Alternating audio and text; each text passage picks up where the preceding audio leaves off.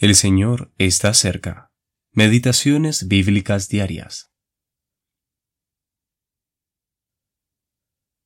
Sométase toda persona a las autoridades superiores, porque no hay autoridad sino de parte de Dios, y las que hay por Dios han sido establecidas. De modo que quien se opone a la autoridad, a lo establecido por Dios resiste. Romanos capítulo 13, versículos 1 y 2. La autoridad de los gobiernos.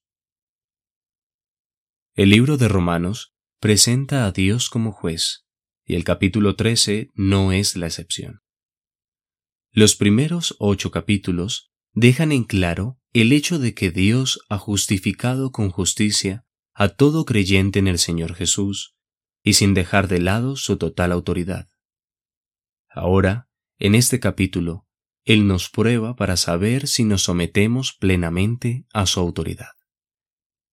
Nos dice que Él es quien le ha dado autoridad a quienes nos gobiernan. Pueden ser benévolos o totalmente desconsiderados, abusando de su autoridad. Nuestra responsabilidad es someternos a esa autoridad, nos guste o no. Solo existe una excepción a esta regla y la hallamos en Hechos capítulo 5 versículo 29.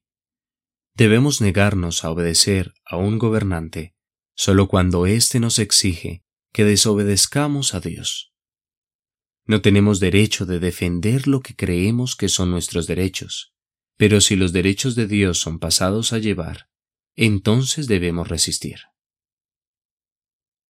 Qué importante es esto en estos días.